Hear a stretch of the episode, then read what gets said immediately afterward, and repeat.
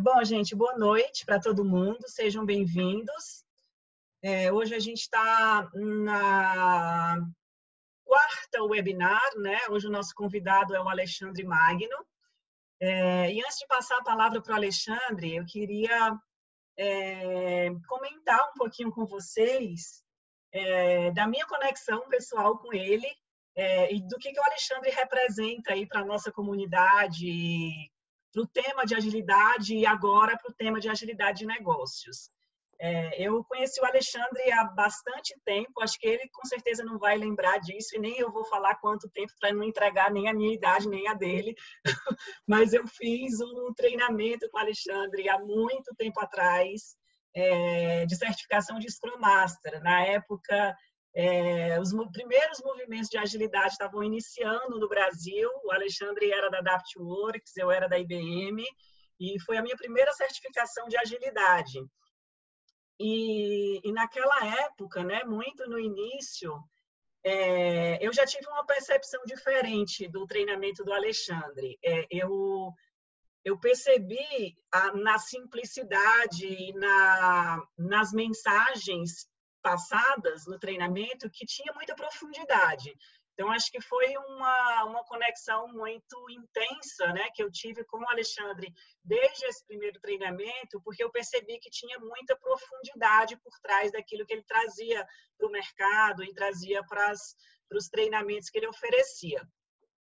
E aí, depois disso, o Alexandre saiu do Brasil, passou um tempo viajando e morou na Europa. É, e eu sempre, né, de longe, continuei seguindo aí os passos e o que, que ele estava trazendo de novidade. E aí eu é, percebi é, e entrei em contato com o Learn 3.0, né? Li o livro. O Alexandre tem uma conexão muito, muito grande com o tema de aprendizagem. Eu também sou apaixonada por aprendizagem e comunicação, leio muito sobre isso.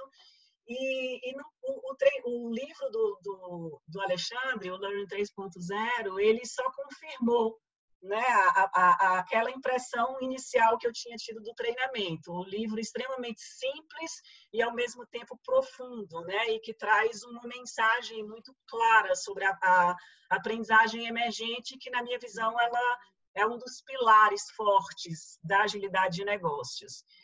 E, e, agora, né, mais recentemente, eu tive o grande prazer de conhecer o Build, que é a, a, a novidade mais recente que o Alexandre está trazendo para o mercado, é, que é uma estratégia para ajudar as empresas em suas transformações de agilidade de negócios, né? E a gente vai ficar claro aqui para todo mundo hoje que a gente está falando de algo muito diferente, né? De práticas de agilidade da agilidade propriamente dita. É, então, é, antes de passar a palavra para o Alexandre, para ele se apresentar, é, eu queria só dar visibilidade para vocês de como que a gente vai dividir a próxima uma hora e meia, que a gente vai estar aqui juntos. É, o Alexandre vai fazer uma apresentação para vocês do, do Build, vai falar um pouco de agilidade de negócios. Depois disso, eu vou fazer algumas perguntas para o Alexandre, que são perguntas é, que são recorrentes, né? A gente vê recorrentemente no mercado e a gente vai conhecer a perspectiva do Alexandre é, e as respostas dele para essas perguntas. E depois disso a gente vai, é, o Alexandre vai se dedicar especificamente a responder perguntas de vocês. Então, durante todo o momento, da, da, tanto da apresentação dele, como no momento que eu estiver fazendo perguntas para ele, fiquem à vontade para colocar suas perguntas no Q&A. A gente vai ter aí bastante tempo, né, os, nos minutos finais, para responder diretamente às perguntas de vocês. Então, Alexandre, seja bem-vindo, né, como eu falei para você, é, eu acredito que esse dia de hoje, ele vai ser para a gente um marco muito importante no Instituto, a gente está tendo muitas discussões internas, a gente tem um núcleo de conhecimento dentro do Instituto, a gente está promovendo muitas discussões e muitas polêmicas sobre o que, que é agilidade de negócios dentro do nosso núcleo de, de conhecimento, mas polêmicas é, boas, né, que nos permitem abrir uma discussão sobre o tema e trazer diferentes perspectivas, e eu acredito que você vai nos ajudar trazendo um, um, esclarecimento e algo que vai fazer muito sentido, eu tenho absoluta certeza, para muita gente que está nos assistindo aqui agora. Então é com você. Maravilha, muito obrigado, Tatiana, pelo convite, pela recepção. Você, como sempre, muito educada com as suas palavras. É sempre um prazer estar, estar colaborando de alguma forma com, com as suas iniciativas, né? Desde quando eu estava fora, lá na Europa, de vez em quando chegava um e-mail seu, pô, estou implantando o LANE 3.0 aqui, a gente trocava informação. E é muito legal ter, ter esse reencontro e ver todo esse movimento que vocês estão fazendo aqui com, com o Instituto. Mas legal, deixa eu compartilhar aqui um, um, vou usar essa primeira, esses primeiros 30 minutos, né, de apresentação. Eu tenho aqui alguns slidezinhos é, para falar um pouquinho sobre uh, o build e sobre a minha percepção quanto a business agility. Né? É, é, bom, aqui tem um pouquinho sobre é, aqueles slides padrão assim, né, de, de apresentação. É, a Tatiana já falou um pouquinho, é, mas eu venho aí de quase duas décadas envolvidos com, com assuntos de agilidade, o início do Scrum aqui no Brasil e é, coisas relacionadas. Depois me apaixonei por toda a questão de práticas emergentes e todo o conceito relacionado à emergência. O LANE 3.0 foi um, um, primeiro movimento nessa nessa direção e agora com Business Agility Design, que tem muito de LANE 3.0 lá dentro, né? como a Tatiana falou, a, a aprendizagem é realmente, é, por mais que o tema pareça pedagógico para muita gente, agilidade é aprendizagem, tem que estar no centro de, de todas as nossas é, iniciativas com, com agilidade. Tá? É, bom, é, primeiro assim, o, o, tema Business Agility é um tema, como a Tatiana falou, eu imagino a, as discussões que hajam no, no, no, nos grupos de vocês, porque isso não, não, é, não é exclusivo né, dos grupos de vocês, isso é algo é, é mundial. É, o grande ponto é que, obviamente, o Business Agility ele se tornou, por ser um termo cunhado no mercado, ele se tornou um termo aberto, né, onde é, é natural as pessoas se apropriarem é, do termo e darem a sua própria visão. E a gente tem que aprender um pouquinho a lidar com isso, ao invés de tentar, é, ao invés de tentar criar uma única perspectiva de, de, de, uma única definição de business agility. Eu acho que é, é interessante que, que você vê é, é, é interessante ver algumas escolas diferentes de pensamento a, a, a, é, com percepções diferentes para o tema Business Agility surgirem. É, e a gente só tem a ganhar com isso, porque você vai, putz, eu concordo um pouco com, com, com, a linha do Alexandre, mas não concordo com tudo que ele diz. Legal, ah, concordo com ali com o que o pessoal de uma outra vertente está dizendo, e o mercado só tem a ganhar com isso é, algo que é muito uma matéria que é, que é, que é mais antiga, mas que sofre ou é beneficiada do mesmo conflito é a matéria de gestão de produtos, né? o Product Management. Se você comprar cinco livros de Product Management, você vai ver cinco autores falando que Product Management tem que focar aqui, que é uma coisa mais estão todos ali no mesmo no mesmo território, mas com, com percepções diferentes, com óticas diferentes, né? E eu acho que a gente só tem a ganhar com isso. Então, evitar de tentar procurar uma única definição, mas sim aprender com que com que todos têm por aí. E obviamente hoje, como como eh, eh, eu tenho essa apresentação, essa apresentação aqui, eu vou compartilhar com vocês a minha percepção, a forma com que eu pratico business agility, a forma com que eu enxergo business agility. E é, e de que forma as práticas que eu vou apresentar hoje para vocês elas elas são sustentadas por essa por essa percepção. Tá? Primeira provocação aqui é relacionado a, é o que está aí na, na, tela, né? Business Agility ou Agile for Business, né? É, um, é uma provocação que eu faço é, com, com, com frequência nos nossos clientes, né? Quando a gente fala sobre Business Agility, a gente está falando de levar agilidade para os negócios, né? Mas o que, que é agilidade para os negócios? Será seria agilidade para, para os negócios o agile para os negócios? Ou pegar o manifesto ágil e levar para os negócios? Ou pegar um método ágil e levar para os negócios? Bom, é, isso é meio como como que a história aconteceu no mercado. Então, é, olhem para esse esse desenho aí meio meio torto como um desenho de uma organização que estava com problemas ali no, no seu processo de desenvolvimento de software, né? E que esses problemas de desenvolvimento de software foram resolvidos pela, pela adoção, pela prática é, do jeito ágil de, de funcionar. Né? Então, um manifesto ágil, um método ágil, seja ali Scrum, seja o Kanban, seja algo emergente, enfim, mas com o olhar de, é, de melhorar aí o mundo do desenvolvimento de software, o melhorar o desenvolvimento de software naquela empresa. E boa parte das organizações que tentaram isso foram foram bem sucedidas, ou seja, conseguiram melhorar o desenvolvimento de produtos ali através do desenvolvimento de software. A partir daí, é, o que, que o restante da organização começou a desejar? Poxa, se eles lá no desenvolvimento de software estão tendo bons resultados com isso, será que a gente não pode utilizar aqui também? E aí as outras áreas da organização começaram a tentar fazer isso aqui, começaram a fazer isso aqui. Então, pô, o pessoal de vendas quer também fazer Scrum, então monta ali uma sprint de vendas, monta a equipe multidisciplinar de vendas. Pô, o pessoal do RH quer usar Kanban, monta lá o quadro para o pessoal do RH. Pô, tem que criar um manifesto agora. Ah, então vamos, vamos se basear aqui numa... Mas o manifesto ágil é para software. Não, vamos trocar umas palavras ou vamos criar. Então, começou a ter esse, esse movimento de copiar, é, de, uma, de alguma forma sendo inspirar, inspirado pelo que, pelo que aconteceu ali no mundo de desenvolvimento de software, tentar levar isso para o restante da, da organização. Então, a primeira leitura de, de, de, de business agility ou de agilidade organizacional foi de espalhar aquilo que nós tínhamos alcançado no mundo do desenvolvimento de software para o restante da organização né, para, para outras áreas, outros domínios, enfim. É, e a questão aí é que começou, começamos a nos perguntar se, é, mas, mas, será que é disso que eles precisam? Né? Então, a, a, gente vê isso historicamente. É, normalmente, quando uma indústria se dá muito bem com o jeito de trabalhar, é, outras indústrias tentem a querer se beneficiar disso, é, se inspirando ou simplesmente copiando aquilo lá. Então, no mundo de gestão de projetos mais tradicional, nós fomos vítimas disso. Eu, pelo menos, e a minha geração, a gente foi vítima disso quando uma, uma, uma, escola de gestão de projetos tentou copiar aquilo que tinha sido muito bem sucedido na engenharia civil é, para o mundo de gestão de projetos de desenvolvimento de software. Nós queríamos é, copiar o sucesso que havia sido, sido alcançado ali. Né?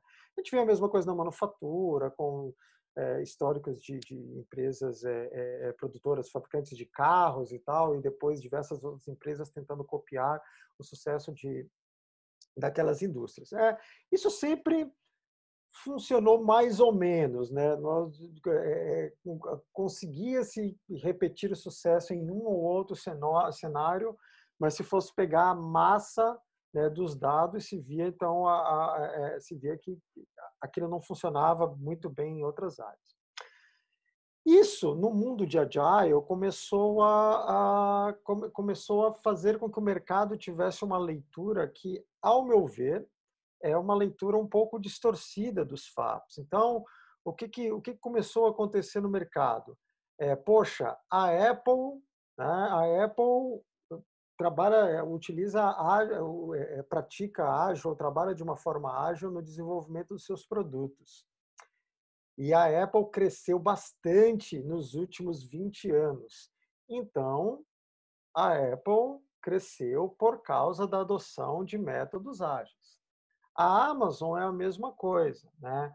É, pô, a Amazon utiliza e criou muitas práticas ágeis, tal, tal, tal, tal, tal, tal. Ah, então a Amazon cresceu do jeito que cresceu porque ela utiliza métodos ágeis. Então é muito comum você ver pessoas envolvidas com, com o movimento ágil, eles se referirem a, a diversas empresas, ao sucesso de diversas empresas, como é, como é, tendo colocando o agile, né, o manifesto ágil e todo aquele movimento por trás daquilo como quase como um protagonista é, no, no crescimento dessas de, de, dessas empresas, como uma peça fundamental aí para o crescimento dessas empresas. É, mas será será mesmo? Será que, que, que a gente não está será que não está tendo um exagero aí? Será que se essas empresas trabalhassem de uma outra forma elas não conseguiriam? É, adotar, é, quando você lê, então se você lê o livro do Steve Jobs, você lê o livro do Bezos, você lê, você conhece a história da Salesforce, você vê que há ali uma pitada de agile, mas que gera fortes dúvidas se é por causa do Agile realmente que essas empresas alcançaram números é, tão, tão expressivos como, como esses que, que nós temos aqui. Vários fatores em volta é, que, que não dá para isolar. Né? Então, é, para a gente é, nivelar aqui, colocar todo mundo na mesma página, tá?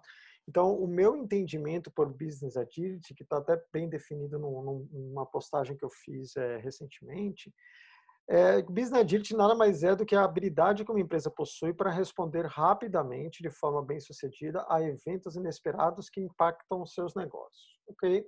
Essa é a, é, é a minha leitura, é a minha percepção de Business Agility. Ou seja, tudo que eu vou propor de agora em diante é, na nossa conversa está relacionado com, com essa definição. E percebam que, se você encara Business Agility como essa definição aqui, você vai ver que é, eu estou colocando agilidade como algo que serve o negócio. Né? Então, o negócio é a peça central disso aí e não um conjunto de métodos ou um conjunto de valores. O negócio em si, a agilidade que nós estamos querendo criar aqui é para servir o teu negócio e não para ser protagonista numa, numa determinada situação. É, isso é, eu tenho, nos últimos meses, eu tenho, é, até depois de cunhar bastante essa, essa, essa definição aqui, eu tenho revisitado diversos, diversos materiais da origem da teoria de empreendedorismo, é, etc. E você vê que a palavra assumir riscos, é, enfrentar condições, situações adversas, né? não necessariamente o termo agilidade, mas a, o significado de agilidade ele já está ali. Então, quer dizer, é, é, o, o, o, próprio conceito de negócio em si, ele, ele, ele sempre continha ali implícito algo relacionado à agilidade. Só que agora isso está ganhando uma evidência porque se mostra como algo que talvez não na nossa história recente, algo, algo que é muito importante que, é, de, de uma proporção não talvez não conhecida numa história recente. Legal, então sabemos o que é agilidade nos negócios. E aí eu pergunto, no mercado nós temos diversas empresas, né? empresas com vivendo situações completamente diferentes. Então você tem empresa grande que está em recuperação judicial, numa situação financeira muito delicada. É, não, não faltam exemplos no mercado de empresas que, principalmente nessa questão de agora, no, no, de, de Covid e tal, estão passando por uma situação financeira extremamente complicada. É, tem empresas governamentais que precisam ter agilidade para melhor atender o cidadão, mas que atendem questões de compliance, de auditoria, regulamentares muito fortes. Tem startup com uma ideia fantástica que vai revolucionar uma indústria, mas que está com pouco, tem pouco dinheiro no caixa, tem ali aquele dinheiro que tem que dar um tiro certeiro. É, tem aquelas empresas é, é que são as empresas de grandes esperanças, que eu digo, né, remetendo aí ao romance de Charles Dickens, são empresas que, que têm uma grande promessa aí para um futuro, mas que na verdade são empresas que dão prejuízos ano, ano após ano, né? Que, é, mas são empresas que têm investidores muito fortes por trás e que neste momento não estão preocupadas com lucro, mas sim com relevância, né? sim com posicionamento de mercado. Mas são empresas que é, que, ou seja, que estão aí dando prejuízos de, de 200 milhões no ano, 300 milhões, mas são empresas com grandes esperanças. Né? Tem outros menores que precisam crescer dois dígitos, tem outras com liderança ameaçada, que vem aí liderando durante décadas, mas está com liderança ameaçada. Então, se você parar para analisar os contextos de empresas que tem no mercado e as situações que cada uma delas está tá, tá vivendo, com o histórico que cada uma delas tem, será que há uma forma uma única forma ou uma melhor forma de ter agilidade nos negócios delas que poderia funcionar para um ou para outra? Ou será que tem uma empresa que vai ajudar? Será, ou será que tem uma, uma, uma forma de trabalhar com agilidade que vai super ajudar a empresa que só precisa de relevância e que não está tão preocupada com grana, mas que talvez pode falir de vez a que está em recuperação judicial? Será que a forma de trabalhar com agilidade na que está com liderança ameaçada, mas que tem um legado é, é, é, brilhante de décadas atrás é a mesma forma de, de agilidade a ser aplicada na, numa empresa governamental? Então, são contextos muito, muito diferentes. Né? Então, a minha provocação é como, como que eu posso definir o quão ágil a sua empresa tem que ter se eu não conheço o seu contexto? Então, é, toda a nossa leitura de agilidade no build, no trabalho que, que, que eu faço já por anos e anos, ele parte do contexto, né? ele inicia com o contexto. Porque, é, é, dependendo do contexto da tua empresa, é, determinadas práticas de agilidade podem simplesmente te tornar mais burocrático, ou pode simplesmente atrapalhar o teu resultado financeiro, ou podem simplesmente é, é, travar alguma coisa na tua, na tua organização, ou pode simplesmente causar um estresse tão grande que é, pessoas vão começar a abandonar a tua empresa e tudo mais, né? Então, nesse gráficozinho aqui, se você comparar aí, por exemplo, empresa B com empresa C, né? qual, qual dessas empresas é mais ágil? Né? Se você olhar no arsenal de práticas e de termos ágeis e de implementações de frameworks e etc., você vai ver que a empresa B ela é muito mais ágil do que a empresa C, porque você pega o vermelho ali, é o tudo de agilidade que ela está conseguindo fazer. Só que a empresa B está falhando em ser ágil porque, na verdade, pelo contexto dela, ela precisaria de um pouco mais que isso. Então, esse tanto de agilidade que ela está tendo aqui não está sendo suficiente para torná-la bem, para ajudá-la a ser bem sucedida nos negócios, nos objetivos que ela tem. Em compensação, a empresa C, por estar num contexto completamente diferente, ela não usa nem um terço, ela não tem nem um terço da agilidade que a empresa B tem, mas ela está sendo super bem sucedida e ela está conseguindo ser ágil, ser bem ágil no contexto dela, dentro das expectativas que o mercado, que a indústria que ela está posicionada tem, dentro da expectativa que os clientes dela têm, dentro da expectativa que os funcionários têm, dentro dos resultados que ela espera alcançar. Então, olhando para cá, talvez se a gente olhasse simplesmente para aquelas sei lá, para apresentações no mercado, nos eventos, ou publicação de cases ou coisas do tipo, olhando né, de longe, talvez vá parecer que a empresa B é mais ágil que a empresa C. Né? Só que se a gente pensa em agilidade nos negócios, a gente vê aqui que a empresa C ela é mais ágil que a empresa B, porque ela está conseguindo ter agilidade suficiente para alcançar é, os objetivos dela. Legal? Então, tendo, é, tendo, tendo definido esse, esse pano de fundo aqui para a nossa conversa, a gente vai agora para falar um pouquinho sobre estratégias para Business Agility. Né? Então, eu estou considerando aqui que Business Agility é agilidade servindo, nos, servindo os negócios. Eu estou considerando aqui que a agilidade não pode ser protagonista do teu case de sucesso, do case de sucesso dos teus negócios, porque se a agilidade for protagonista, alguma coisa está tá errada.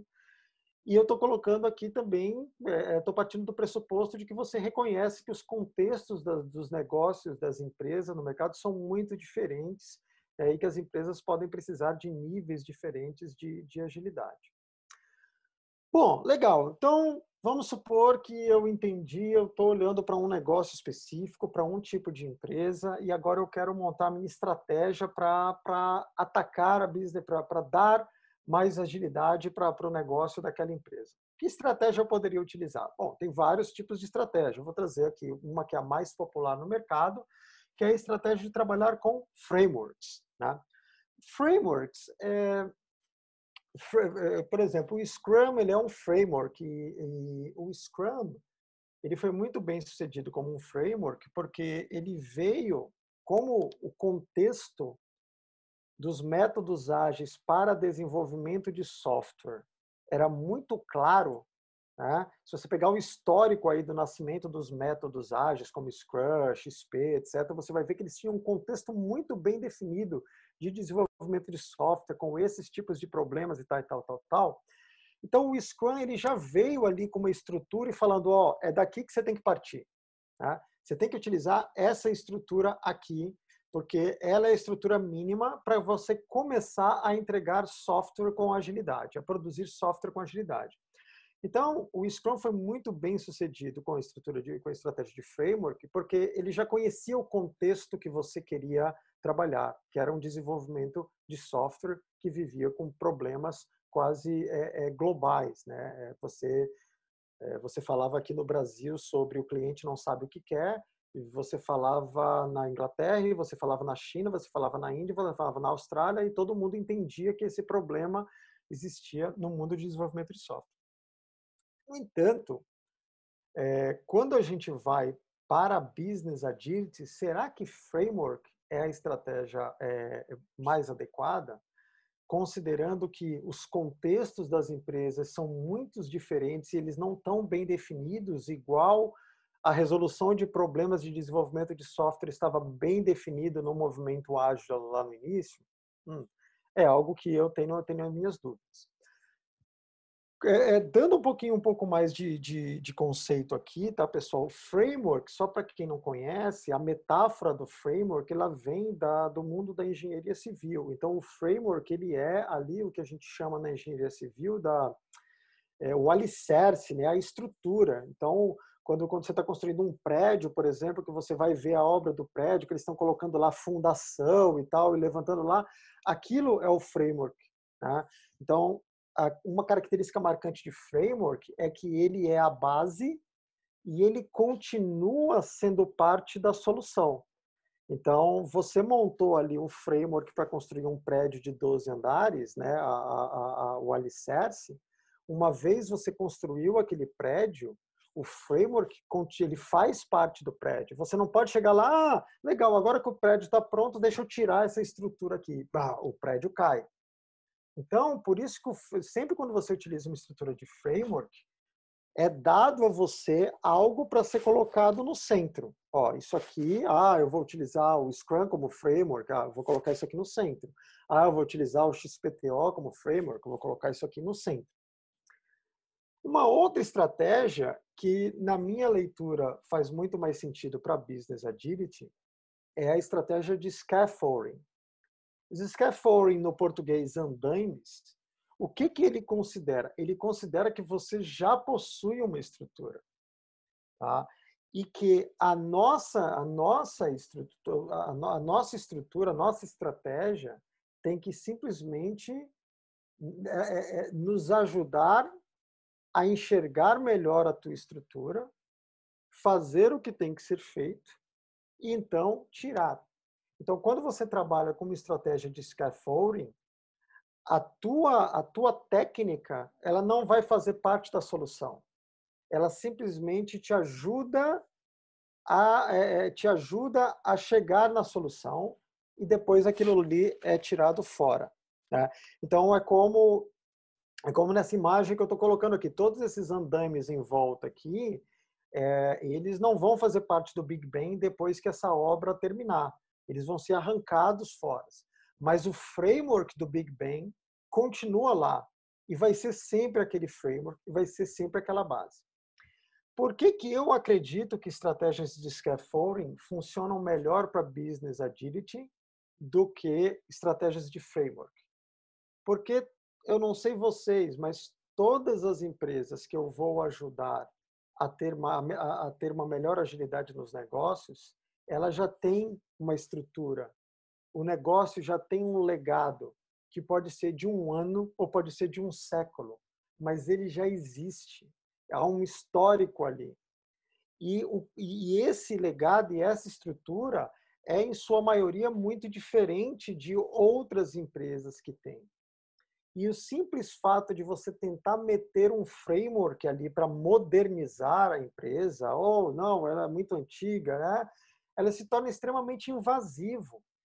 E aí depois muitas pessoas não sabem porque estratégias de agilidade quando são, quando se tornam organizacionais, né, quando olham para a organização como um todo, todo mundo reclama, ah, mas tem muita resistência. Ah, a cultura da empresa não está acostumada. Ah, o mindset das pessoas não está preparado. Por que, que, por que, que você reage dessa forma? Porque você está tentando colocar o teu framework num lugar que já tem um framework, num lugar que já tem um histórico, que já tem um legado. Né? E aqui não. aqui, é, aqui quando você trabalha com uma estratégia de scaffolding, você está falando assim, olha, o Big Bang ele é um relógio analógico. E não é porque ninguém mais usa relógio analógico que a gente tem que derrubar o Big Bang para colocar um framework aqui. É, a gente tem que entender o que que no Big Bang não é mais adequado para o mundo de hoje, mas sem destruir a fundação do Big Bang, sem chegar lá e falando, olha, ô britânicos, vocês têm um mindset errado, porque vocês continuam olhando para um relógio analógico. A gente tem que tirar e meter um digital aqui, porque no século 21 a gente tem que mudar. Não. Então, os scaffolding, eles trabalham sempre tentando trazer o passado, é, respeitar o passado, o legado, e aproximar isso do presente e levar isso para o futuro. Você pega a arquitetura, o design europeu é uma é uma é uma é uma boa parte das cidades europeias, elas são uma boa metáfora para isso. São cidades extremamente modernas, mas que em momento algum chegaram falando: nossa, nossa arquitetura é de quatro séculos para trás, vamos derrubar tudo e construir agora prédios espelhados, etc. Não. É por isso que, por exemplo, quando você, quando, quando você visita alguma cidade europeia, você vê scaffoldings para todos os lados, andames para todo quanto é lado, porque eles estão o tempo inteiro tentando aproximar a arquitetura, mas respeitando aquela estrutura. Enquanto que se você visita é, outros, é, outros países que têm uma política diferente para arquitetura, você vê construção, construção, construção, derruba tudo e constrói novo, derruba tudo e constrói novo. Nessa linha, a estratégia que eu vou compartilhar com vocês hoje aqui, que é o, o Build, que é a forma com que nós trabalhamos com Business Agility, é totalmente focada nessa estratégia de scaffolding e não trabalha com estratégia de framework. Ok? Essa nossa estratégia uh, com, uh, com o scaffolding, com os andaimes, ela segue um movimento de três etapas, Brief Sense Design, que acaba acontecendo de uma forma iterativa também. Eu vou navegar é, rapidamente por eles aqui. Deixa eu só me atualizar aqui. Como é que a gente está de tempo, Tatiana? Só para eu acabei esquecendo de. Alexandre, fica tranquilo. Pode, é, a gente está bem. Tá bom, legal. Então, é, esse movimento é, que a gente faz para agilidade, agilidade nos negócios, né? deixa eu só me organizar aqui na telinha. Ele parte desses, dessas três etapas. Né? A primeira é brief, que é, vou seguir com a metáfora que é até o final, tá, pessoal? Que é onde nós temos que colocar os andantes. Tá? Então, vamos supor que uma empresa ela está ela tá sofrendo, ela tem um contexto dela, ela está sofrendo porque ela não tem muita agilidade no contexto atual que ela está trabalhando, ou ela está em recuperação judicial, ela tá, ela, ela precisa, ela precisa crescer exponencialmente, ela precisa é, atrair mais talento, sei lá qual é qual é o desafio quais são os desafios que a empresa tem. Mas a primeira coisa que a gente tem que fazer é entender onde nós vamos colocar os nossos andaimes. Né? É, bom, aqui a gente faz um primeiro trabalho nesse brief, né? que é tentando entender, é, a gente começa a pegar os primeiros sinais do contexto da organização através de um trabalho que a gente faz com, é, com dinâmicas para descobrir quais são as macronarrativas organizacionais. Tá? Macronarrativas, pessoal, ah, deixa eu ver de que forma, uma forma mais simples de falar isso para vocês, são ruídos. Tá? São ruídos que são falados pela empresa, que são comentados na conversa de café e que eles, eles, eles são amplificados porque várias pessoas estão falando sobre eles pela organização. Tá? Então, a gente utiliza algumas técnicas, né? a gente posicionou olhando para a organização como um todo, a gente nós trabalhamos com algumas técnicas ali para conseguir compilar essas macros narrativas e entender quais são os principais ruídos daquela empresa é, que vão nos apontar o que, que está atrapalhando essa empresa de se tornar mais ágil. Então, vamos supor que, é, com a dinâmica que a gente fez ali, e aqui, obviamente, a ideia é mais fazer uma apresentação para vocês, então não vou entrar em detalhes nas dinâmicas, nas técnicas em si, mas mais posicioná-los quanto à estratégia. Então vamos supor que depois de uma coleta de várias de várias macronarrativas, uma compilação disso aí e de uma uma conexão disso com o mapa territorial ali da tua empresa, a gente identificou que essas são as macronarrativas mais fortes da tua empresa e que elas estão posicionadas naquela partezinha ali, se você olhar para esse mapa, naquela áreazinha ali daquela da tua empresa. Então, agora a gente já sabe onde a gente tem que colocar os andaimes, metaforicamente, e a gente já sabe o que que a gente quer olhar quando nós chegar, quando nós subirmos nos andaimes e chegarmos até até aquela posição ali, tá bom? Então, essa essa primeira etapa do brief é justamente para entendendo o teu contexto, entendendo o que que o que que é mais forte, o que que qual é o discurso que tem mais energia dentro da tua empresa, tá? Onde que a gente tem que posicionar esses esses andames? Porque não esqueçam que nessa estratégia aqui a gente está partindo do pressuposto novamente que a agilidade ela serve o teu negócio. Então a gente não pode partir da agilidade, a gente tem que partir do teu negócio. Então a gente começa aqui olhando para o teu negócio. Agilidade vem depois. Business agility. A agility vem para o negócio. Então, eu não posso já começar, olha, você tem que fazer, é, você tem que fazer gestão de portfólio assim, você tem que fazer isso assim, você tem que fazer isso assim, você tem que fazer isso. Chega com um caminhão de práticas ali, mas peraí, eu não entendi o teu contexto. Se eu, se eu faço dessa forma, eu estou colocando o Agile for Business, né? pegando aquilo que eu trouxe no início, e não necessariamente o Business Agility. Então, aqui, percebo que neste momento eu não estou falando de Agile, eu não estou falando de, de técnicas de agile, eu não estou falando de manifesto, eu não estou falando de valores, eu estou tentando é, entender o teu contexto para é, me posicionar ali onde que a gente tem que enxergar mais de perto, né? Onde que está o ruído mais forte que pode estar tá atrapalhando a tua empresa de ser mais ágil. A partir daí, a gente vai para uma segunda etapa, que é o sense. Tá? Então, aqui nós já estamos com os andaimes montados. E a gente já está observando ali naquela, naquela posição que nós nos colocamos. Né?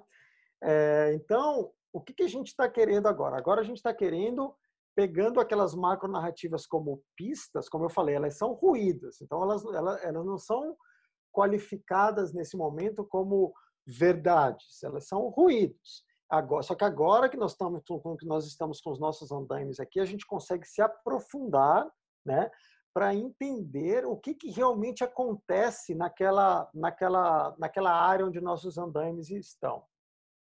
Aqui a gente vai migrar de um trabalho de macronarrativas para um trabalho de micronarrativas, onde aqui a gente vai coletar né, é, não é não é simples como isso, tá? Mas eu vou tentar tornar isso simples para o melhor entendimento de vocês. É como se nós estivéssemos perguntando através de, de dinâmicas e de técnicas, nós estivéssemos perguntando individualmente na tua empresa quais é, é, é, quais foram as histórias é, que essas que as pessoas da tua empresa passaram onde que evidenciam que aquela empresa tem pouca agilidade ou que aquela parte da empresa que a gente está olhando tem pouca agilidade, não está conseguindo atingir seus objetivos. Tá? Só que aqui a gente pega massa. A gente está falando aqui de centenas de narrativas, tá? Dependendo do tamanho, dependendo de onde está o nosso, de onde está o nosso andaime é, e do tipo de informação que nós queremos coletar, a gente está falando aí de 700 e poucas narrativas, 400 e poucas narrativas, nunca menos que 150 narrativas ou algo assim, tá? Porque justamente nós estamos nós estamos querendo identificar padrões, tá? Um dos grandes problemas que existem com os programas de transformação ágil é justamente isso, que eles não pegam massa de dados. Você se reúne com um comitê lá de sete pessoas da empresa, cada um que representa uma área, que tem opiniões e posições totalmente enviesadas, tem percepções próprias que muitas vezes não são refletidas, e você usa a opinião daquelas pessoas ou os problemas percebidos daquela, daquela meia dúzia de pessoas para desenhar toda uma estratégia de agilidade que vai ter um impacto na vida de todo mundo que está trabalhando na empresa. Então aqui a gente está falando de não, não, não, não é por aí. Muitos líderes nesse momento falam, falam para, falam, viram, falam, viram para mim e falam, mas Alexandre, isso é uma perda de tempo. Eu já sei qual é o problema que a gente tem. Eu falo, ó, se você já sabe, olha que legal, a massa de, de dados que a gente vai coletar vai evidenciar que você já sabe. E se algum dia alguém te questionar por que, que você está indo nessa direção, você vai falar: olha, não sou eu que estou dizendo. É, a massa de, de, de, dados coletada aqui da minha empresa está mostrando que a, maior, a maioria das pessoas aponta que o que mais atrapalha a agilidade no trabalho deles é isso aqui. Então, o pior que pode acontecer é, é, é, numa, é num, num, trabalho que nem é tão demorado assim, você é, é, você afirmar que aquela tua percepção é a percepção correta. Felizmente ou infelizmente, na maioria das vezes, a percepção não é correta.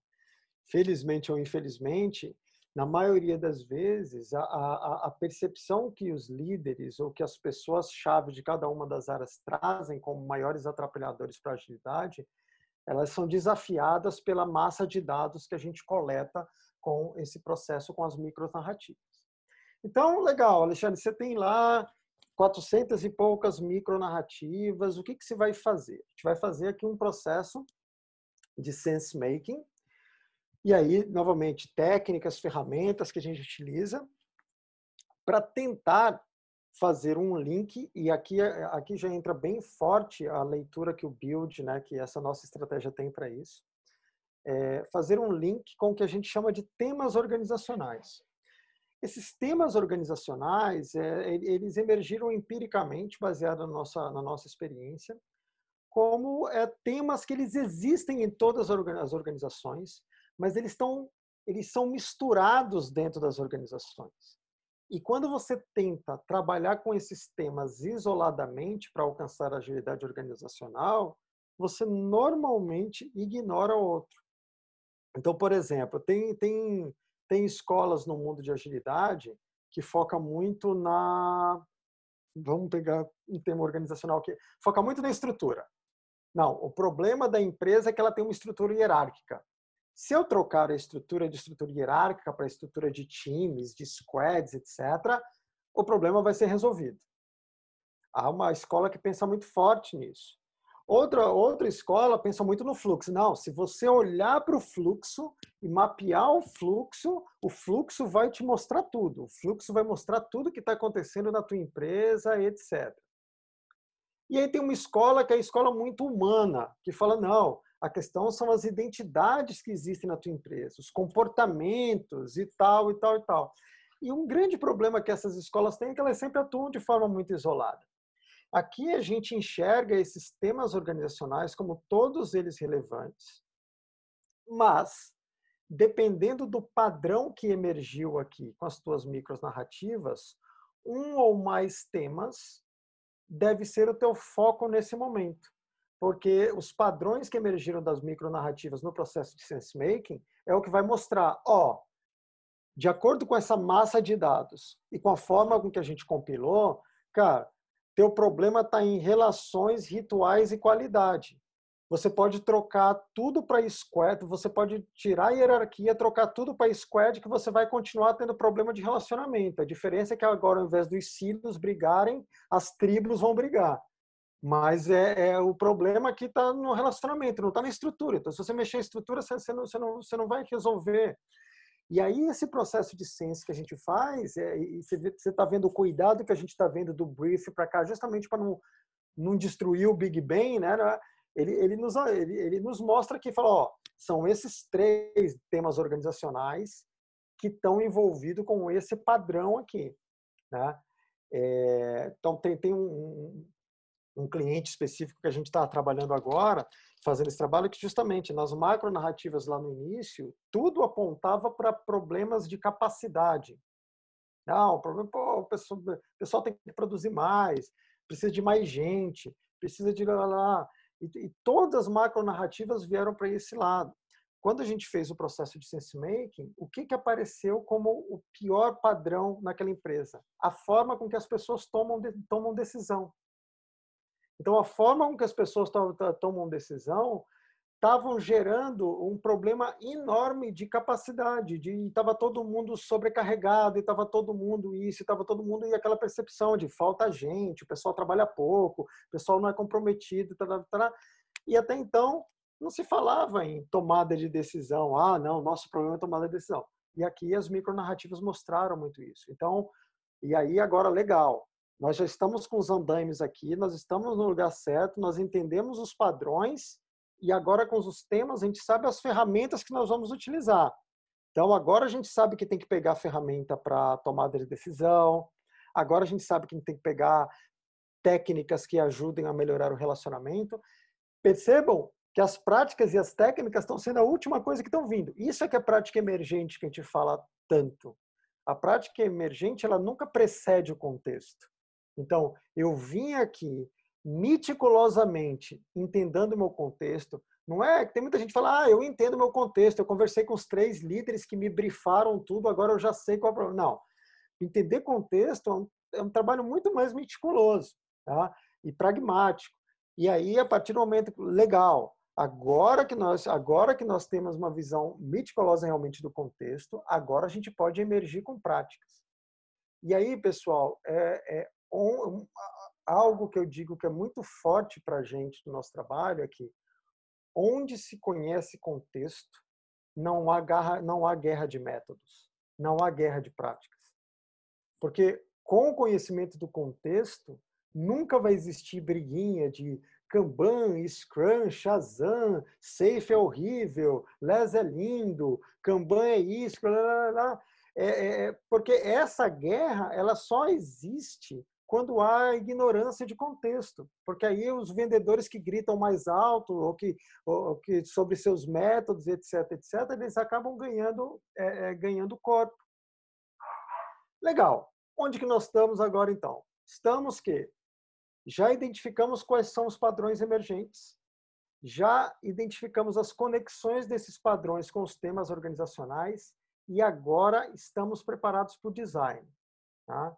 Então, ah, antes de ir para o design, só aqui alguns exemplos de algumas aqui a gente utiliza um range variado de técnicas, né, formatos diferentes de narrativas, formas diferentes de coletar narrativas, né, formas diferentes de compilar narrativas e fazer esse link com os padrões, né, coletar energia de onde na tua organização essa, esses padrões estão mais fortes, mais fracos. Então tudo isso aqui são simplesmente é, é, é, print screens de de técnicas que a gente usa nesse processo de sense. Legal. Agora a gente vai para o design. É, no design, qual vai ser o nosso trabalho? A gente tem dois possíveis caminhos aqui.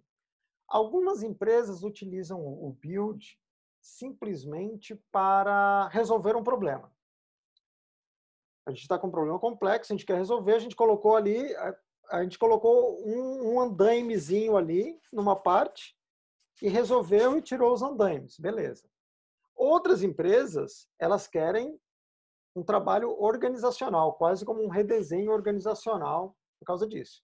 Aí você coloca quase aquela, aquela imagem do Big Bang, né? Andaimes em volta de toda a tua organização, vai trabalhando ali um pedacinho por vez.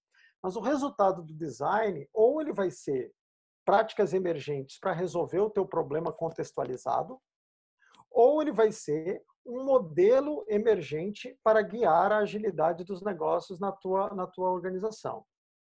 Tá bom? Então, como que isso é feito? Pegando ali o, o, o resultado que veio do Sense, né, os padrões e tal que eu estava falando antes, você cria a, a tua empresa cria um modelo e esse modelo a gente sempre pede é, justamente para manter a empresa e o negócio como protagonista. Cara, coloca o nome da tua empresa aqui, é modelo tua empresa. Ah, não, é, é por isso que é, dificilmente você vai encontrar uma empresa que fala: ah, aqui na nossa empresa a gente a gente escala agilidade com build. Não, você não escala a escalabilidade com build. Por quê? Porque o build são andaimes. Então, o build está na empresa enquanto ela ainda não tem o próprio modelo. Da feita que ela tem o próprio modelo, o build ele é tirado e o modelo passa a guiar a escalabilidade da organização. Então, é por isso que os nossos clientes, eles nunca têm build no, ou emerge no nome de qualquer qualquer modelo que eles utilizam internamente. O que eles têm é o modelo e a marca da empresa dele ali para justamente colocar o negócio da empresa dele como protagonista. Então, de que é formado esse modelo? Esse modelo ele é formado por restrições, recomendações e propensões, mas nunca práticas. Um modelo ele nunca é composto de práticas. E de onde vêm essas propensões, essas recomendações? Elas vêm dos padrões que nós descobrimos lá no Sense.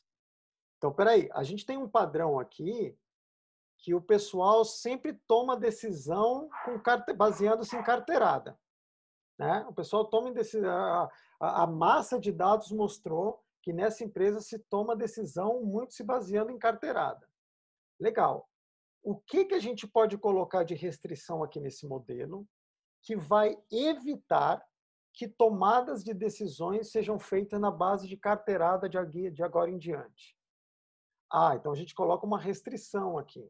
Ah, é, todo o processo de tomada de decisão que envolvam tal e tal e tal coisa na empresa deve ser apontado à pessoa com maior qualidade técnica para tomar aquela decisão. Então, isso é uma restrição, não tem prática aqui. Tá? E aí, o que, que vai acontecer? Todas as pontas da tua empresa, elas vão agora instanciar este modelo e cada ponta vai colocar suas próprias práticas. Isso faz com que elas escolham práticas, elas emerjam com práticas adequadas à sua ponta, à, à sua localidade, mas que respeitem o modelo. Então, quer dizer, Qualquer uma dessas pontas podem escolher qualquer prática de tomada de decisão. Qualquer prática. Ah, essa aqui escolheu matriz XPTO. Esse aqui escolheu um quadro quadro de autoridade para tomada de decisão. Essa outra aqui escolheu tal coisa, tarará. Mas todas têm que respeitar a restrição que estava lá no modelo, que é a decisão vai ser tomada pela pessoa técnica, tarará, tarará, independentemente da prática que você esteja utilizando. Né? Então, cada instância, eh, quem está quem tá escalando aqui nas pontas, está instanciando o modelo e conhece mais da sua localidade. Então, traz para cá práticas adequadas à sua localidade.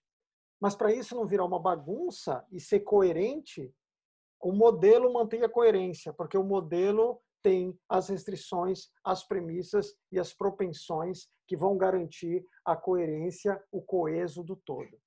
Então, nos nossos clientes ou nas empresas que utilizaram os andaimes do build, você vai ver, por exemplo, uma parte da empresa está com squads, outra parte da empresa está com hierarquia.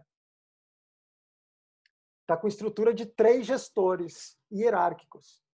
E não tem aqui nossa, o nosso é melhor que o de vocês. Não, a gente tem que passar o pessoal daquela outra área para squads também, não sei o quê. Não, porque aqui nessa ponta que está com três níveis de hierarquia na gestão, eles estão conseguindo o nível de agilidade nos negócios que é necessário para alcançar os objetivos dele. Mas aqui, esse pessoal aqui nunca seria feliz e nunca seria bem sucedido se estivesse com três níveis de gestão. Então, eles utilizam as estruturas diferentes, desde que elas estejam coerentes com o que estava lá no modelo. Então, com isso, deixa de existir guerra de práticas, né? Você passa a ter é, algo muito mais algo muito mais coeso. Então, aqui é, aqui eu tenho, deixa eu ver se eu tenho aqui um exemplo. Então aqui, ó, eu tenho eu tenho um exemplo real, tá? Então aqui seria uma parte, aqui onde vocês têm estrutura, a gente está vendo uma parte do modelo, a parte do modelo relacionado ao tema organizacional e estrutura, que está dizendo lá ó, algumas restrições, algumas recomendações e algumas propensões. Aí aqui na instância A, acabou quebrando aqui o, o meu, a minha marcação, Mas aqui na instância A, ó, eles estão pegando, emergindo com a prática de hierarquia. Ó. Hierarquia para a gente vai funcionar muito bem, porque com isso a gente consegue acelerar a tomada de decisão e como o nosso o nosso tipo de entrega aqui na instância A independe de uma formação de time, a gente consegue dar mais tração funcionando dessa forma hierárquica. Mas a gente vai estar coerente aqui com, com essas premissas, porque a gente vai respeitar aqui esses pontos. Mas lá na instância C, ó, eles decidiram trabalhar ali com, com squads. E, novamente, a coerência, o coeso, fica no modelo. O modelo pensa no todo, de uma forma mais abstrata, olhando para essas propensões, para essas restrições, que não vamos esquecer, vieram do resultado do sense. Não foram inventadas por alguém. Vieram do resultado do sense. Enquanto que cada uma das pontas emerge com as práticas mais adequadas para responder ao modelo. Quem aí vem de um background técnico consegue ver aí, é, consegue pegar uma metáfora muito muito simples disso aqui. É só pensar em orientação ao objeto, né? É como se o modelo fosse a classe e as instâncias fossem os objetos. Então, todos os objetos devem respeitar aquela estrutura que está lá na instância, mas eles têm que implementar isso aí de alguma forma. Tá bom? É... E por fim, tá, pessoal, que o tempo aqui já está já está esgotando, já passou, né? Esse último slide é como normalmente nós medimos aqui o, o nível de, de agilidade das empresas. Então a gente vê que muitas empresas por aí acabam criando métricas que olham só para a agilidade. Aqui, ó, a forma com que a gente vê o quão que as instâncias estão ágeis, tá? a gente olha para a instância e percebe que a gente tem duas linhas aqui embaixo uma que olha para agilidade, outra que olha para o negócio. Em resumo é, se o teu nível de agilidade não estiver suportando o teu negócio a atingir os objetivos, não adianta. Então, olha aqui a instância B. A instância B está em squad, está com nível de agilidade altíssimo, que não está refletindo nos resultados do negócio. Então, alguma coisa tem que ser mudada nas práticas, na forma com que ela com que ela está trabalhando aqui. Em compensação, a instância C está com um nível de agilidade ali não tão alto, tá ali mais que a metade, mas ok, mas está arrebentando nos negócios. Então a gente sempre vai comparando ali um com o outro para ver o impacto, o quão que a agilidade está se refletindo nos resultados do negócio. Legal? Pessoal, era isso. Né? Por fim, eu deixo aqui de pano de fundo uh, a, a, estrutura completa do, do build.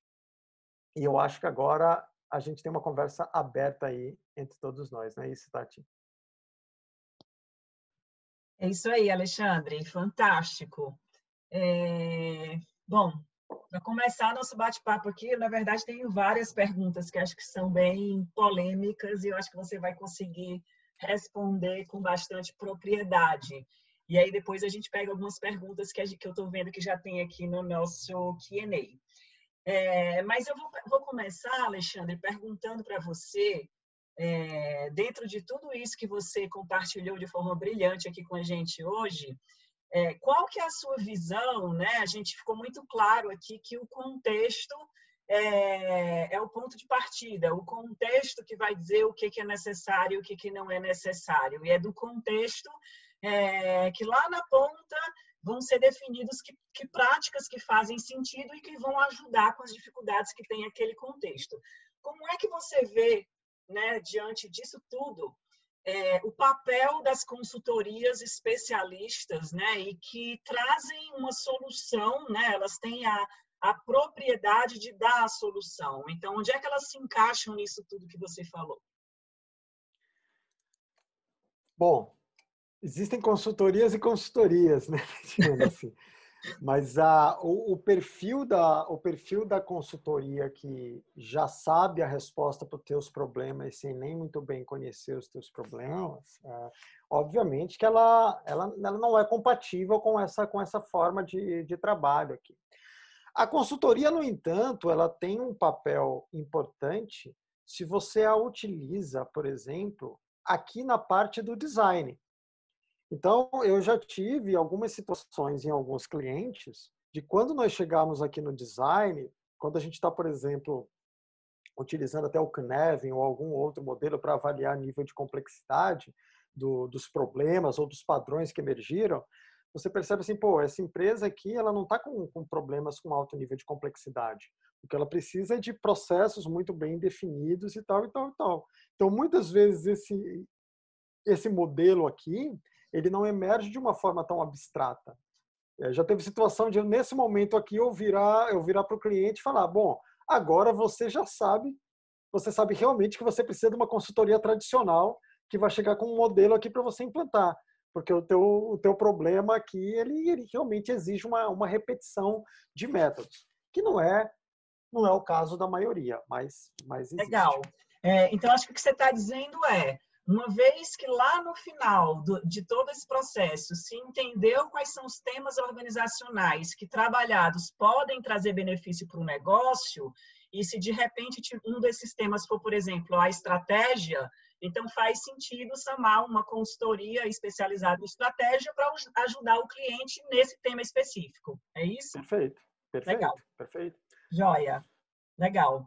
É, uma segunda pergunta que eu, que eu gostaria que você esclarecesse é, você falou bastante, né, aí no, no, na, na, etapa do meio, que é o SENS, na importância é, das, de tudo, é, desses padrões, né, serem identificados a partir do contexto, né, que você é, chamou de sense making. Então, na sua visão, qual que é a diferença entre realizar um sense making e realizar um assessment, né? A gente vê muito as pessoas fazendo assessments para entender o contexto. Qual que é a diferença? É, normalmente um assessment ele é baseado em perguntas, né? Então você faz, você tem um assessment já meio que preparado. Então, ah, eu vou fazer um assessment se a empresa da Tatiana está fazendo ágil de um jeito tal. Então eu chego e te pergunto, ah, como é que você faz o teu, o, o teu processo de descoberta de produtos? Ah, como é que você faz tal coisa? Se você tiver uma situação tal, o que, que você faria? Então, todas as perguntas de um assessment, elas são, elas são estruturadas para é, um conjunto de, de, de, respostas, vamos dizer assim, técnicas ou respostas processuais. Tá? Dificilmente a resposta de um assessment ela é no formato de narrativas. O problema é que quando as pessoas vão dar uma resposta técnica, é igual quando você vai palestrar num evento. Você sempre coloca a tua história um pouquinho mais bonita do que é. Tá? é mesmo e não é por má intenção nem nada, que você quer apresentar um negócio ali mais, mais interessante. Com o trabalho de coleta de narrativas, a gente não está fazendo pergunta o que, que você acha de uma situação tal, como é que você faz teu trabalho assim. Não, não, não. A gente está pedindo para as pessoas trazerem histórias reais que elas viveram, que elas sejam protagonistas e que, e aí depende da pergunta que a gente está fazendo, que ferrou o trabalho dela no último mês. Puta, qual foi, qual é a pior história, qual, qual, qual foi uma história que aconteceu nas últimas duas semanas no teu dia a dia que evidencia, evidenciaria que o teu trabalho poderia ser mais ágil. Aí a pessoa, se a pessoa vem, ah, é que eu acho que aqui a gente tem muita reunião. Não, eu não perguntei isso. Eu pedi para você me compartilhar uma situação sua, onde você foi protagonista, que aconteceu nas últimas duas semanas e que evidenciaria a pessoa. Ah, ah, ah, e aí, e aí você consegue tirar o viés, tá? porque tem muita gente que nem tem muita gente, tem muita gente que, que sabe te explicar com pompas e circunstâncias qual é o problema da empresa, qual é a solução que a empresa tem para qual é a solução que a empresa é, tem que seguir. Mas se você pede para ela te narrar situações que evidenciem o problema que ela está dizendo, ela vai vir com coisas tipo: ah, isso acontece todo dia. Ah, putz, eu tenho N histórias para te contar. Tá, me dá uma nas últimas duas semanas. E aí, e aí que você consegue qualificar os teus dados, porque você acaba removendo muito ruído, muita percepção. Então, sense making é uma coisa bem diferente de assessment, tá? Perfeito, Alexandre. É... Em um determinado momento da sua apresentação, você tocou em um, em um tema que é relativamente sensível, né? Muitas vezes quando se fala, acho que muitas vezes pela mensagem que ele traz, né? Que é em determinados contextos faz sentido trabalhar de forma hierárquica, né? Porque a, a tomada de decisão é, dentro de uma hierarquia, ela é mais rápida, né? Não se está questionando é, que uma decisão de forma compartilhada ela é melhor, mas a, a, a, centralização da decisão ela traz rapidez na decisão. Então você pode falar um pouquinho mais sobre isso, porque é, eu acho que existe um entendimento, né, muito é, forte de que hierarquia é incompatível com agilidade para os negócios. É, é, na verdade, mais do que isso, tá, Tatiana? Tem, tem uma história que eu gosto de contar. É, o, o, grande problema está centrado naquilo que eu falei é, antes, que, infelizmente, é, boa parte das iniciativas de agilidade nos negócios, elas olham para os temas organizacionais de forma isolada. Então, você vai ver, ah, tem um livro ótimo sobre agilidade organizacional. Você vai ler o livro dele, é só praticamente sobre estrutura.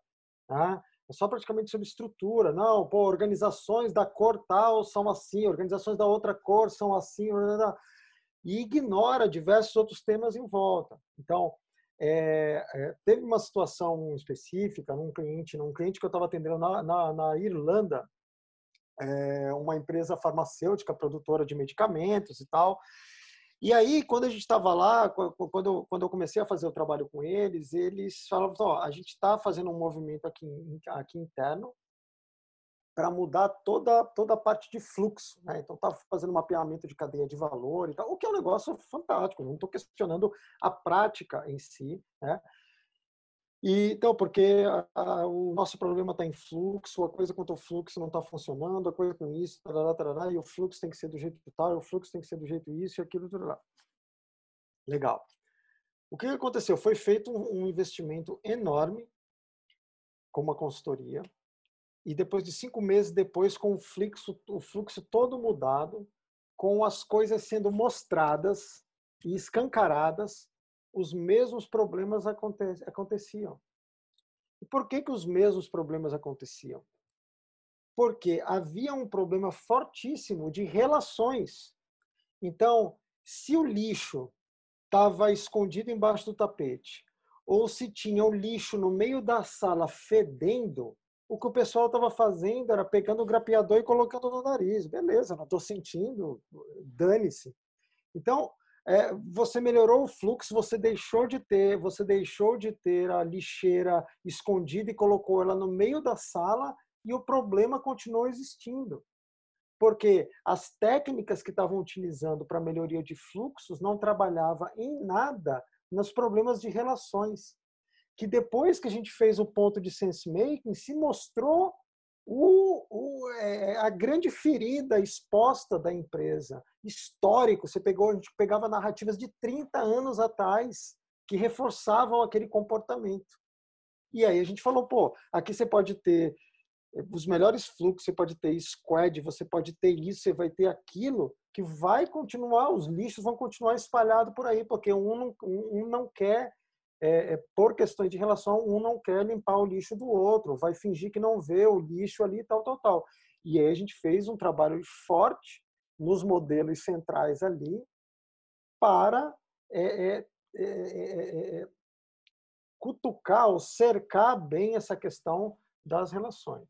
Tá? Então, é, às vezes você está xingando a hierarquia da tua empresa, mas às vezes a hierarquia não tem nada a ver. Tem empresas fantásticas que eu conheço ao redor do mundo, gigantes, com faturamento brutal, com funcionários fidelizados com mais de 30 anos de casa, que tem oito níveis de gestão, e, as, e elas inovam, e elas isso. Novamente, eu não estou falando que hierarquia é bom. Para outras empresas, ter três níveis de gestão vai ser catastrófico. Só que aí, é, aí é a história. Sem conhecer contexto, você vai, você vai começar a xingar a prática, você vai xingar a hierarquia, ou você vai xingar a squad, ou você vai xingar o fluxo, ou você vai xingar tal coisa. Legal, Alexandre, perfeito. Eu, eu acho que a, a, a mensagem né, que você está passando, ela está muito relacionada à hierarquia como é, forma de tomada de decisão. Não significa dizer que porque é hierárquico as pessoas vão ser maltratadas, vão ser oprimidas, né? Então, eu acho que talvez exista um pouco dessa confusão. É, eu vou fazer uma última pergunta para a gente passar para as perguntas do, do Q&A. É, e, e, a pergunta é, é, relacionada, né? Você falou muito da, da importância, né, de ter uma massa de dados é, que possa ser representativa para identificar padrões, né, do que que são realmente os problemas dentro da organização. É, e como fazer isso e como você tem feito é, com grandes organizações, né, onde existe uma quantidade enorme de pessoas, muitas vezes espalhadas é, ao redor do mundo, e, e para ter essa segurança de que o que está sendo coletado realmente tem uma representatividade, né? As micronarrativas têm uma representatividade, e aí se você puder complementar, né, que foi uma coisa que você também falou, de que forma a macronarrativa é realimentada pelas descobertas da micronarrativa, né? Porque o, o entendimento ele pode inicial ele muitas vezes é revisitado, né? Então acho que duas perguntas em uma. É, exatamente. É, o que acontece é quando a gente olha para o Brief Sense Design, dá uma sensação de que, putz, numa organização longa, por exemplo, quanto tempo eu vou passar fazendo Sense, né? Mas, na verdade, isso é, lembra do, da metáfora dos andaimes, tá? É, isso é muito contínuo. A gente nunca vai parar para fazer um sense de toda a organização. A não ser que seja uma organização pequena, que faça sentido fazer isso, fazer isso de uma única vez. A ideia é, poxa, legal, a gente vai olhar para um desenho organizacional? Vamos. Mas a partir das macronarrativas, a gente apontou para uma parte lá, e aí começou, a gente começou a trabalhar naquela, naquela parte, pegando os principais problemas, e aí isso vai espalhando para a organização. Isso é, isso é muito importante para você ir ganhando a confiança da empresa de que aquilo funciona, né? E você mesmo vai validando os modelos que estão sendo criados, que eles também são temporais, tá? Então, você criou um modelo, um modelo emergiu no sense making que a gente fez mês passado, cara, pode ser que daqui a três meses algumas premissas que estão no teu modelo elas não são mais válidas e então por isso que isso é algo que em alguns clientes a gente já conseguiu isso, isso leva tempo, mas é algo que é, a ideia é que no longo prazo isso vira meio, meio orgânico na tua empresa. A tua empresa se torna uma empresa que significa continuamente contextos e vai retroalimentando esses modelos. Legal, Alexandre. E isso que você está falando, acho que faz muito sentido, né? É, para se pensar de parar, é, é, desculpa, para parar de pensar em mudanças culturais, né? Porque, na verdade, a cultura da empresa é algo que está em constante mudança o tempo inteiro, né? A cultura, ela é uma...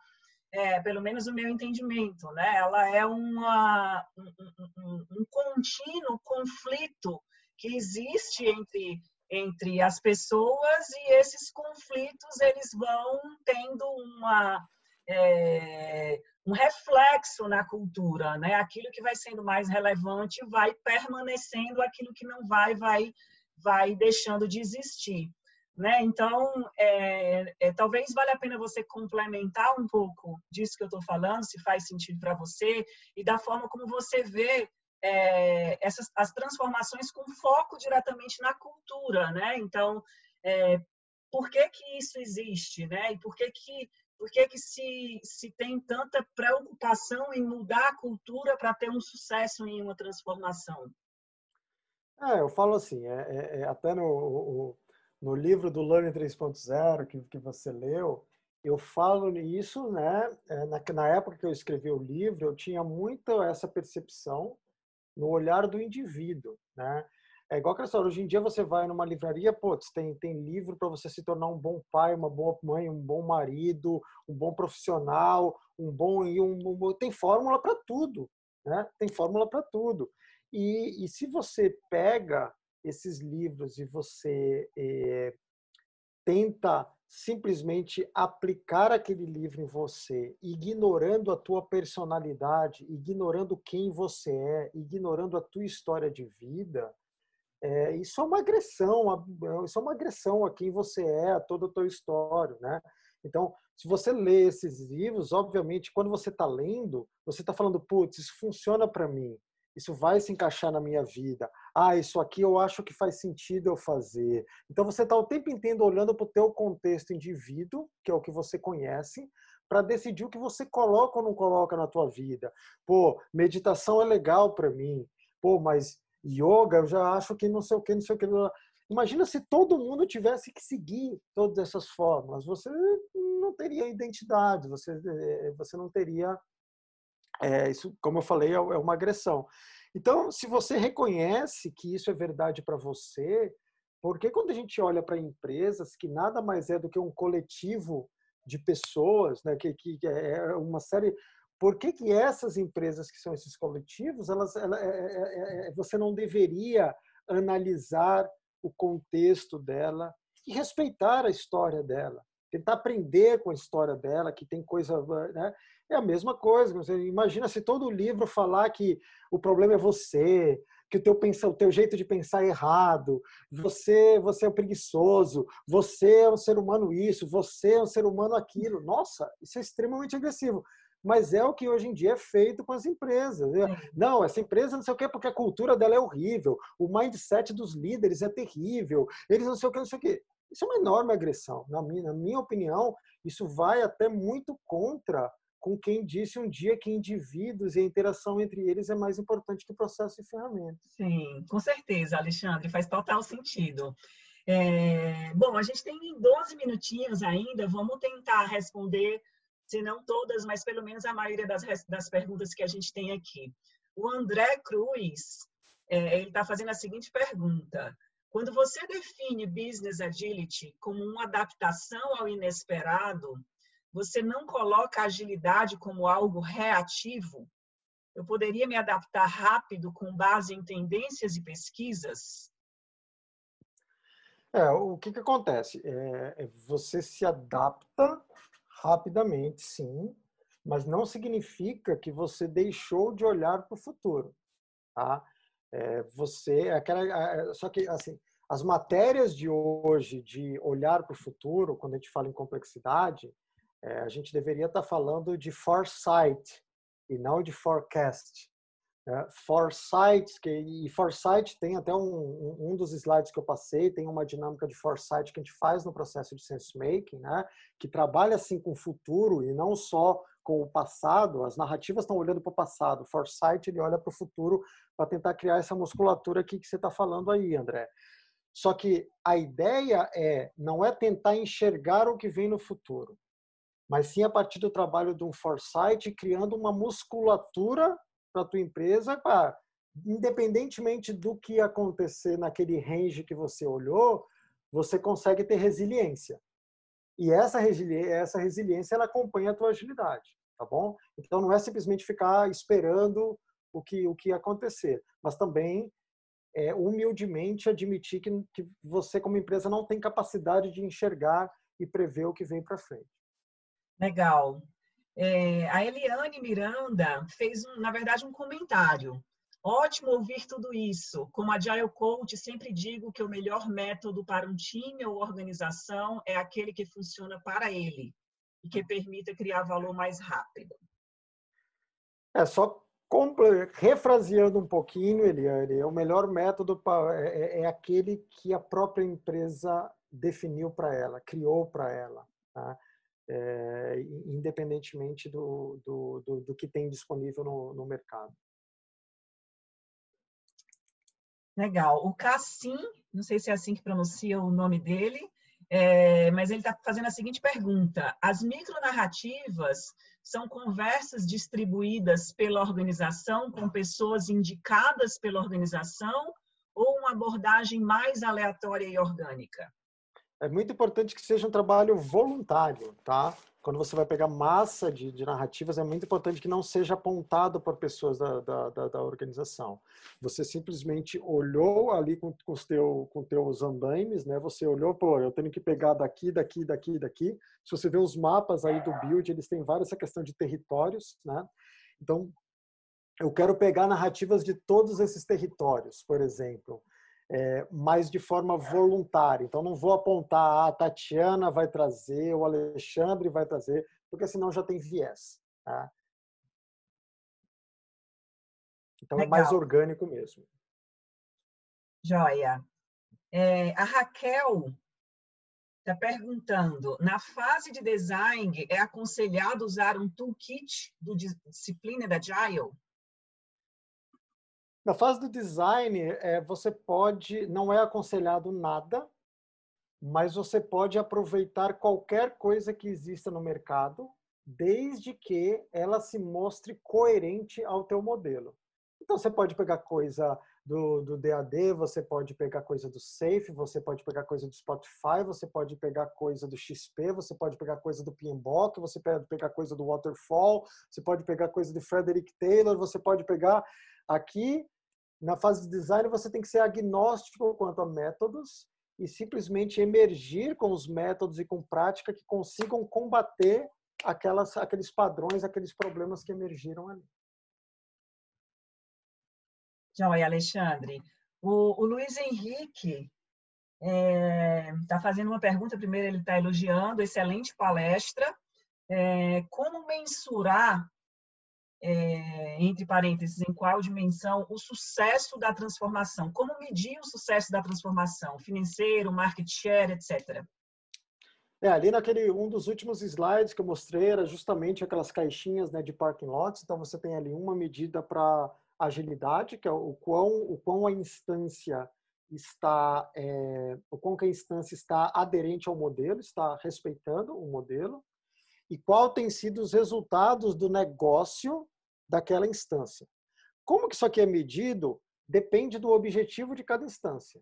Se o objetivo de uma instância é financeiro, então você vai medir de forma financeira. Ah, o objetivo era vender 30 milhões em um trimestre.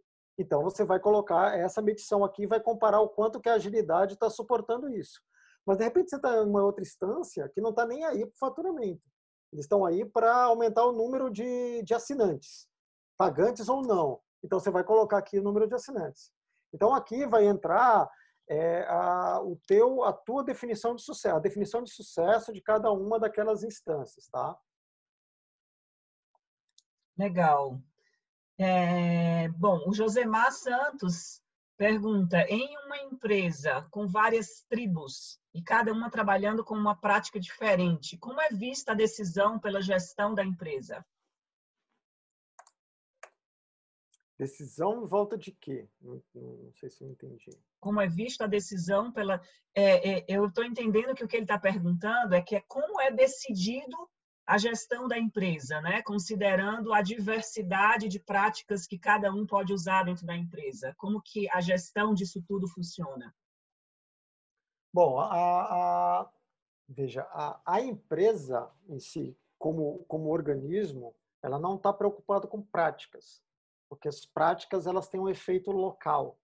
A empresa ela está preocupando com o modelo. Então, em praticamente todos os nossos, todos os clientes que utilizaram Build para construir seus modelos, o modelo quase quase que vira um ativo da empresa. Ele é, ele é algo ali que cara, os donos, os executivos estão olhando para o modelo e tal tal, porque eles percebem que o modelo sem muita complicação e tendo nascido de informações reais daquela própria empresa, que respeita a história da empresa, ele é o que vai dar coerência para tudo que está sendo utilizado na empresa. Então, é, é, os líderes, os gestores passam a se preocupar menos com se o pessoal dali está fazendo release planning do jeito A, se o dali está fazendo roadmap do jeito B, se o dali A, e passam a se preocupar com os, os, os critérios de agilidade se estão sendo atendidos ou não. Legal. É, Alexandre, vou fazer uma pergunta minha, tá? Diante de tudo isso que você está contando. É, você falou bastante né, na, na definição de sucesso é, ser feita pela própria empresa, né? Ou seja, para alguns contextos dentro da empresa, determinadas coisas vão ser importantes, para outras não. É, mas eu imagino né, que você, durante as suas, as suas facilitações de transformação, é, obviamente você traz algumas reflexões, né? Porque muitas vezes aquilo que a empresa entende como sucesso pode ser a maximização do resultado no curto prazo e isso pode matar a empresa no médio e no longo prazo. Então, muitas vezes esse entendimento do sucesso é, talvez ele precise ser melhor refletido, né? Eu já passei por algumas empresas que a definição de sucesso né, da própria empresa, ela claramente faria com que a empresa corresse o risco aí no médio e no longo prazo. Então, não sei se você tem algum comentário a fazer sobre isso. É, é entendo. Assim, é, a, a, gente, a gente tenta ser muito... A gente tenta não se posicionar como consultor estratégico, tá, Tatiana? É, é um cuidado que até eu trabalho muito com a nossa equipe e tal, é justamente para a gente a gente fala, será que realmente a gente entende mais da estratégia do negócio daquela empresa do que eles próprios? Então, o máximo que a gente faz são provocações. Tá? São, pô, legal, mas vamos aí, aí putz, vamos, vamos supor que eu estou com uma formiguinha aqui me dizendo, putz, a definição de sucesso que eles estão criando pode ser, pode matá-los no, no médio prazo. Será? Pessoal, vou puxar uma dinâmica aqui para a gente avaliar a estratégia que vocês estão criando no Perfeito. impacto de curto, médio e longo prazo. E ali eles vão fazer a leitura, a leitura que for, que for certa para eles. Então, é algo que eu deixo muito claro para eles: é, nós não estamos ali como especialistas em estratégia ou em nenhum dos temas organizacionais. A gente está ali como especialista no processo de agilidade organizacional que está sendo feito com o Build. Perfeito. Eu acho que eu quis fazer essa pergunta porque acho que é muito importante, né, a, ficar claro aqui para quem está ouvindo a gente, é que como facilitador desse processo, não e não especialista, é, você não aceita tudo que o contexto apresenta. Você pode fazer e deve fazer provocações se alguma coisa é, soar estranho, né? Durante essa, esse que é exatamente isso que você está falando, né? Então é, no momento que você vê alguma coisa esquisita que está sendo definido ou que está sendo demonstrado, eu acho que aquilo precisa ser provocado para se confirmar se é aquilo mesmo ou se, se, se pode ter alguma mudança que faça sentido. É isso? É isso. Legal. Alexandre, excelente. Eu queria. A gente já esgotou nosso tempo, respondemos quase todas as perguntas que tinham aqui no, no, no nosso QA. É, eu queria agradecer muito né, você ter aceitado o nosso convite e ter trazido tantas informações relevantes aí sobre o tema de agilidade de negócios. Então, tenho certeza que amanhã na nossa comunidade vão ter muitas conversas em cima do que você está trazendo aqui, aqui para a gente. É, e eu queria pedir para você só deixar uma mensagem final aí para as pessoas que estão te ouvindo e que que assistiram a gente durante a última hora e meia, uma hora e meia, né? Que mensagem que você diria para essas pessoas que a maioria delas é, são agentes de transformação e atuam em empresas, então, que, com toda a experiência e conhecimento que você tem, que mensagem que fica? Ah, Tatiana, assim, é, é a gente... É, bom, primeiramente, eu que agradeço, foi ótimo, é sempre, sempre um prazer estar, tá, tá colaborando aqui. E a mensagem é, é é muito assim, olha, é, eu, eu acho que é muito cada um fazer uma reflexão, reflexão muito grande do porquê que você está envolvido com agilidade organizacional, tá? É, e ser muito honesto com isso. Sabe que é um momento onde isso está muito em evidência, tem um mercado e tal. Mas assim, não esqueçam que empresas elas têm um impacto social enorme na vida das pessoas. Tá? É, e que quando você está mexendo num, numa estrutura de uma empresa, isso vai ter um impacto social em, diversa, em diversas pessoas. Né? É, então, assim, a, a, tua, a, a, a tua motivação ela tem que ser realmente melhorar empresas para que elas possam fazer bem para as pessoas que se relacionam com ela. É, para se você perguntar por que, que eu me envolvo com business agility, é por causa disso. É, é, é, é, é como usar minha como usar minha, minha expertise que eu desenvolvi ao longo da minha vida para ter algum impacto social direto e fazer com que hajam empresas melhores. Nessa linha, entendam que as empresas que mais precisam de ajuda no mercado são aquelas que todo mundo diz que é feia, que é quadrada, que é nojenta, que isso. Então, você querer trabalhar com agilidade organizacional e só querer trabalhar na empresa moderninha, na empresa é, que está fazendo o agile no estado da arte, etc., me parece o médico que está querendo ser cirurgia, que só está querendo fazer cirurgia plástica e está largando um monte de paciente que está realmente morrendo no, no, nos corredores. Então, ao invés de só apontar os dedos para as empresas que não que estão perdidas, que não sabem como fazer ágil, que não, é, mas que precisam disso. Não esqueçam, elas elas têm um impacto enorme na vida das pessoas que dependem delas e que se relacionam com elas. São essas empresas que mais precisam da nossa ajuda. Legal, Alexandre, perfeito. É, mais uma vez, muito obrigada. Obrigada a todo mundo que ficou até o final e, e privilegiou a gente aqui ouvindo é, essas mensagens relevantíssimas aí que o Alexandre trouxe para a gente. É, e até a próxima, né, Alexandre? Vão vir outros convites para você estar tá com a gente aqui mais vezes aí. Maravilha, Tatiana. Sempre conte comigo. Obrigado, pessoal. Obrigada. tchau. tchau. tchau.